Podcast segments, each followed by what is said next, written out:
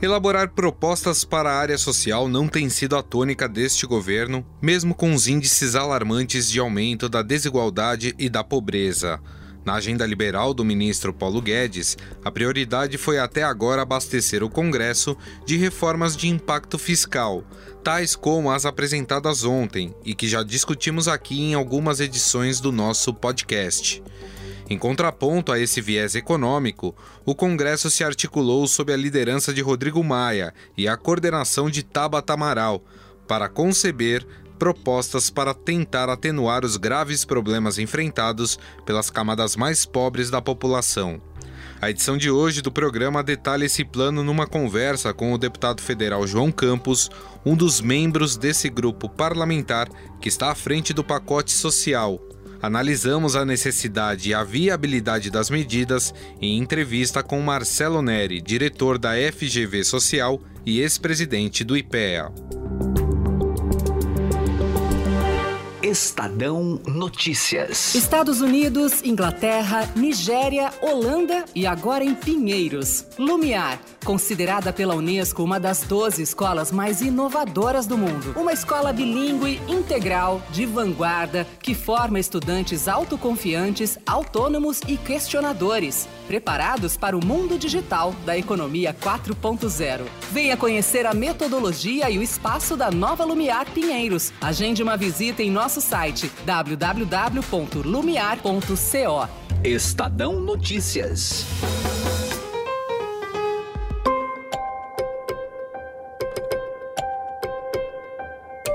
Desde que o presidente Jair Bolsonaro assumiu a presidência, o governo tem priorizado propostas na área econômica, como a reforma da Previdência, que já passou e o novo pacote de reformas apresentados ontem. Apesar do consenso da necessidade do ajuste das contas públicas, o presidente da Câmara, Rodrigo Maia, articulou uma nova frente no Congresso, com o objetivo de também formular projetos para a área social, que não tem sido forte deste governo.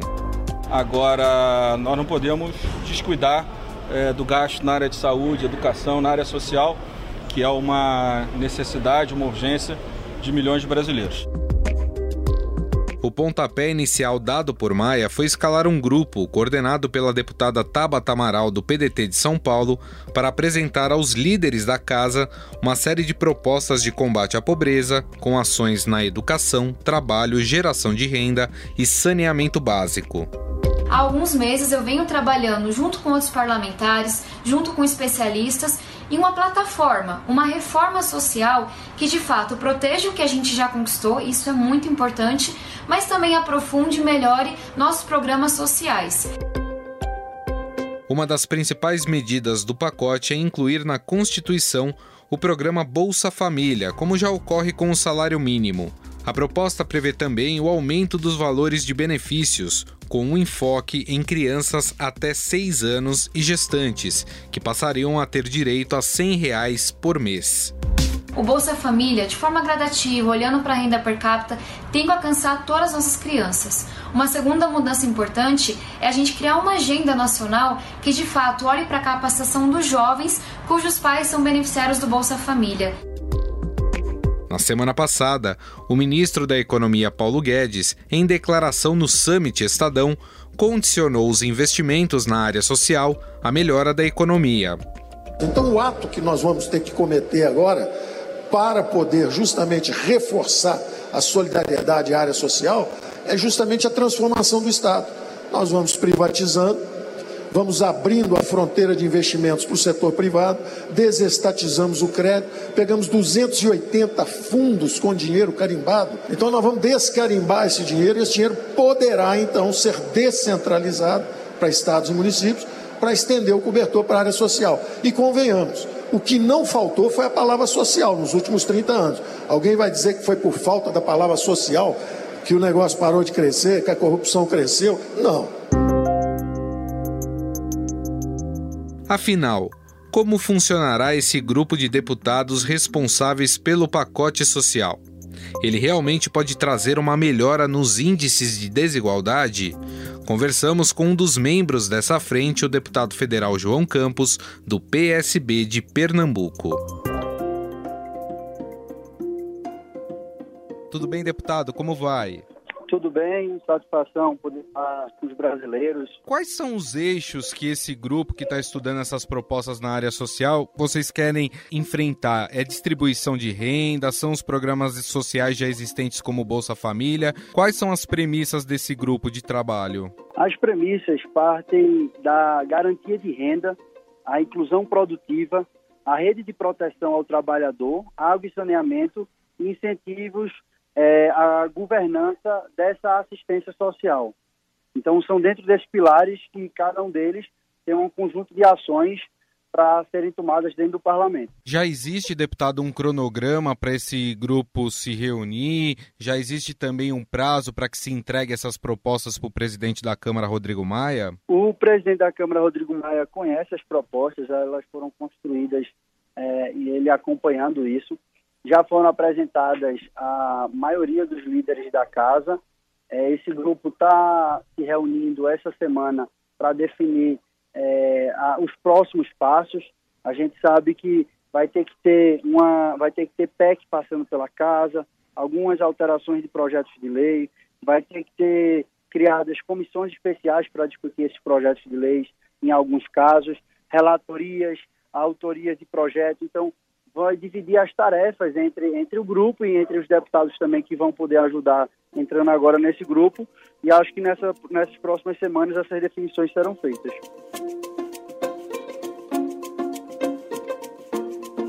Na sua opinião, existe um vácuo social nesse governo do presidente Jair Bolsonaro? Existe um vácuo imenso social é, no governo federal. Na verdade, existe quase uma ausência de agenda a gente não vê uma agenda estruturada de país, olhando para a desigualdade social como o maior problema brasileiro. Para vocês terem uma ideia, é, o número de 2014 até 2017 de pessoas que entraram na linha da pobreza é, passa de 8 milhões e o número de, de brasileiros que saíram da é, extrema pobreza, é, que entraram na extrema pobreza, passa de 5 milhões. Então, é, é uma quantidade enorme de brasileiros, quase 15 milhões, que tiveram essa mudança de classe é, para pior. Então, isso daí mostra a nossa necessidade. O índice de Gini que mede a desigualdade no país também aumenta ano a ano desde 2015 e não tem, a gente não viu o governo discutindo uma pauta social relevante. Então, o parlamento tem que fazer isso. Esse é um pacote suprapartidário, né? Ele é uma iniciativa da, da esquerda somente ou não? Ou existem parlamentares de centro também envolvidos nessa discussão? É um pacote suprapartidário, onde tem parlamentares do centro, da esquerda, parlamentares de diversos partidos é, que vão apoiar esse projeto, é, entendendo que, que a agenda da, da desigualdade, da redução da desigualdade, deve ser uma agenda de unidade de país. A esquerda tem muito mais experiência nisso e, e condução desse debate, mas a, agora é hora de chamar quem quer de fato trabalhar por isso para poder construir essa, essas transformações. Numa declaração na semana passada, num evento aqui do Estadão, o ministro Paulo Guedes disse que só era possível melhorar os índices sociais se os índices econômicos estivessem bem também. Eu queria que o senhor fizesse uma análise em relação a essa declaração do ministro. O senhor também acredita nisso? Veja, é, é, é bom falar disso, porque tem muita gente que acredita que quem defende a inclusão social, a proteção social, a assistência social, é contra é, a estabilidade econômica do país. Claro que não. Agora, o que a gente defende, diferente é, do próprio ministro Paulo Guedes, é porque ele olha para a economia do país pensando em quem está na Faria Lima. A gente não deve fazer isso, não. É importante que as empresas tenham um ambiente bom de desenvolvimento, de empregabilidade, mas quando a gente pensa na economia crescendo, é para poder favorecer quem está nas periferias das grandes cidades brasileiras, quem está na zona rural que não tem acesso à água, não tem acesso a saneamento. Então, é o objetivo disso. A responsabilidade social, ela tem que andar lado a lado com a responsabilidade fiscal e de crescimento do país. Mas a gente tem que colocar sempre o interesse de quem mais precisa na frente, porque o papel de um Estado é corrigir desigualdade E para fazer isso, a gente tem que permitir que pessoas que larguem de pontos diferentes na vida cheguem juntos a uma linha de chegada. Então tem que pensar no pobre, tem que pensar no pequeno, porque a gente está aqui para isso. Já deu para mensurar qual será o impacto social dessas propostas caso elas sejam aprovadas no Congresso Nacional? O impacto é, é enorme, porque a gente fala, por exemplo, da do Bolsa Família, com as alterações que estão sendo propostas, só nessa a gente inclui mais 3 milhões de brasileiros é, podendo ser beneficiários do Bolsa Família. É, quando a gente olha para a de qualificação profissional, a gente de imediato percebe mais de meio milhão de vagas ociosas de menor aprendiz.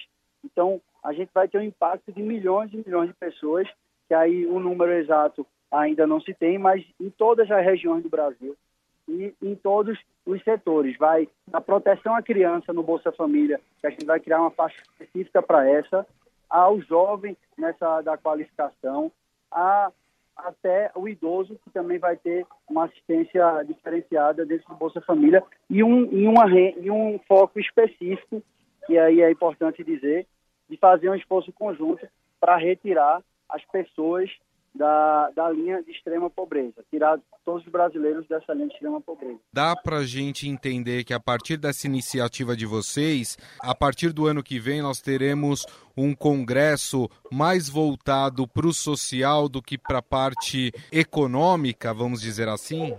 Veja, eu espero que sim, espero que a gente possa construir no próximo ano uma aproximação do Congresso com a agenda do Brasil real. E para fazer isso, tem que fazer as transformações e as correções, as melhorias, as garantias sociais que o Brasil tanto precisa. Não dá para um país viver de agenda econômica, a gente tem que viver de agenda da educação, a gente tem que viver de agenda de fortalecimento da ciência e tecnologia, como nós temos feito aqui na Câmara, por exemplo, permitindo que não possa contingenciar nem cortar o orçamento da ciência e tecnologia. Então, isso tem que ser feito, isso tem que ser o centro da agenda do Congresso. A gente tem que falar muito mais de livro, em vez de ficar falando de arma, como é o que tem feito aqui no Congresso Nacional. Bom, nós ouvimos o deputado federal João Campos, do PSB de Pernambuco. Deputado, gostaria muito de agradecer a sua atenção, viu? Um grande abraço para o senhor. Um grande abraço a todos que nos acompanharam e à disposição aqui na luta social em favor do Brasil. A agenda declaradamente liberal deste governo tem condições de atender demandas de ordem social tão latentes na realidade brasileira? A frustração de parte da sociedade chilena pode servir de alerta para a nossa classe política? Quem responde esses questionamentos é o diretor da FGV Social e ex-presidente do Instituto de Pesquisa Econômica Aplicada, o IPEA, Marcelo Neri.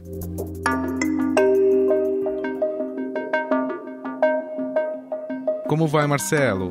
Tudo bem, Gustavo. Prazer estar aqui com vocês. Marcelo, a gente pode afirmar que até agora essa agenda social ela foi de certa forma desprezada pelo governo Bolsonaro? Acho que na verdade nos últimos anos é, questões de pobreza, desigualdade, tanto em termos do debate público como da próprios dados que foram divulgados sobre esse período, acho que foram jogados para segundo plano. Não acho que seja uma característica apenas dos últimos seis meses, que eu acho que tem um certo foco na questão econômica, mas, por outro lado, isso já vinha acontecendo já há algum tempo. O próprio Bolsa Família, que não foi reajustado em 2015, com inflação já de 10% ao ano, novamente em 2017. É, então, num certo sentido, a pobreza ela está, especialmente a extrema pobreza, aumentando em parte pelo mesmo caminho que ela vinha caindo por estar em segundo plano. Né? Dá para a gente dizer, Marcelo, que atuar na, na economia com essas reformas estruturantes que o governo tem feito é também indiretamente um programa social? Eu acho que sim, eu defendo já há muito tempo, mais de 20 anos, essa essa tese de que a o principal justificativa para fazer a reforma da Previdência, por exemplo, ou criar uma agenda tributária mais progressiva, é por razões sociais, mais até do que razões econômicas ou fiscais. Porque as injustiças dos gastos públicos, da tributação no Brasil, são muito fortes e o Brasil é um país que tem um Estado grande, que transfere muito, que taxa muito e acaba fazendo isso um pouco como um, um Robin Hood às avessas. Então, eu acho que uma boa agenda é, econômica progressiva, olhando para a distribuição de renda, é, reformista, etc., ela pode ter efeitos, ela pode ter, não quer dizer que ela vai ter, né? Ela uhum. pode ter impactos sociais é, importantes. Mas eu, eu acho que muitas vezes, usando aquela metáfora da operação, você precisa fazer, fazer um ajuste sério na, na economia brasileira, em, em, vários sentidos, mas acho que está fazendo uma operação, você precisa de anestesia, e acho que muitas vezes você quer fazer uma operação sem anestesia, né? sem hum. algum atenuante, sem perceber que numa situação de crise é, que você necessariamente tem que passar para fazer um ajuste fiscal, você acaba prescindindo de certas medidas, redes de proteção social, etc., que de alguma forma não só permitiriam alcançar uma maior justiça social, mas de alguma forma até atenuar a própria desaceleração econômica.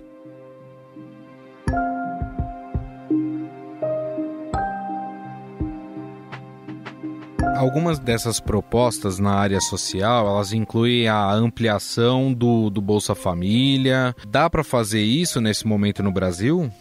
Acho que é desejável fazer, acho que as direções são boas direções, como se diz, obviamente o diabo mora nos detalhes. Acho que, por exemplo, vamos dizer, com o Bolsa Família é um programa de boa qualidade, vamos dizer, de uma boa capacidade de chegar nos mais pobres, é sempre possível você, numa tentativa bem intencionada de melhorar o programa, você acabar piorando ele. Então acho que é, é, é, é preciso também ter um certo cuidado. Assim, se a fã reformista tem que ser bem empregado, né? Então a gente tem que olhar com muito cuidado o, o que está sendo especificamente proposto para cada caso, né? Então acho que o por exemplo, está se falando em expansão do Bolsa Família, etc., que eu vejo com bons olhos, porque acho que tem pouco impacto fiscal, é, acho que ele economiza muito pouco dinheiro, prejudica muito os pobres ao fazer uma, um corte no Bolsa Família, mas na verdade o que a gente vem vivendo nos últimos, nos últimos anos é uma redução do programa, tanto em termos de valor dos benefícios, de número de beneficiários, e numa situação de crise. Você não pode nem argumentar que o Brasil estava precisando menos de Bolsa Família ou menos de rede de proteção social. Então acho que é possível sim, é desejável, mas é, tem que ver exatamente o que, que, o, o, o que, que vai ser proposto e, e, e, em particular, o que, que vai ser colocado em prática.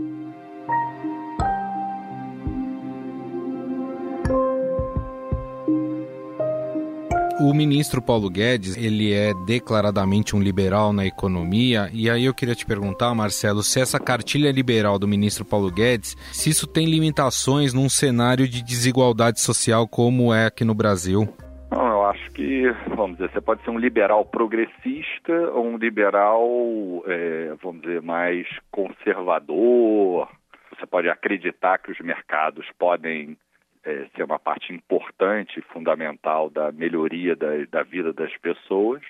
Se a gente pegar dizer, os últimos anos, os últimos é, quatro anos, a renda dos 5% mais pobres caiu 40%, enquanto a renda média basicamente voltou aonde estava, ou seja, mexeu zero. Então, isso mostra uma certa insensibilidade com o mais pobre dos pobres e não, e não vai ter, vamos dizer, economia de mercado que vai conseguir conectar essas pessoas sem uma boa agenda pública.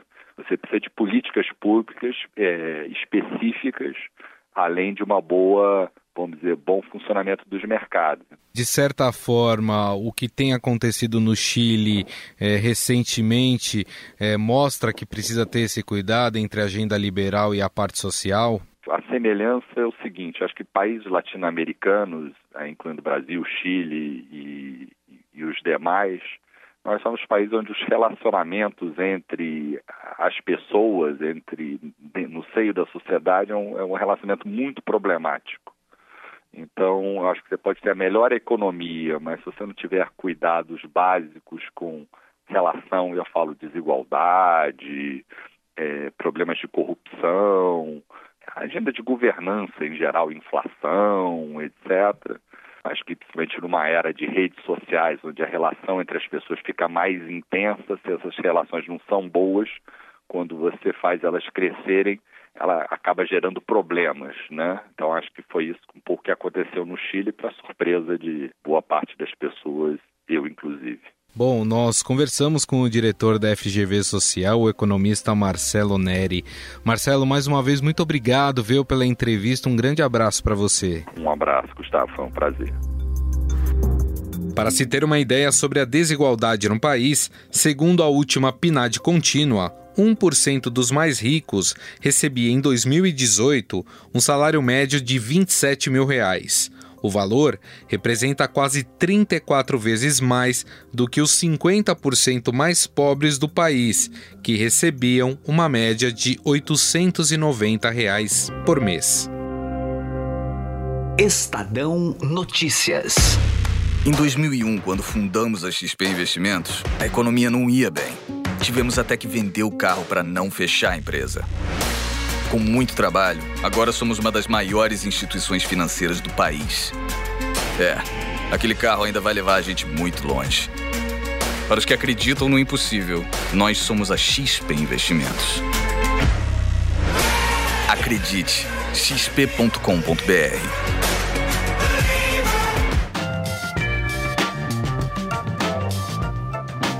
O Estadão Notícias desta quarta-feira vai ficando por aqui. Contou com a apresentação minha, Gustavo Lopes, produção de Heloísa Esconamigno e Samuel Lima e montagem de Nelson Volter. O diretor de jornalismo do Grupo Estado é João Fábio Caminoto.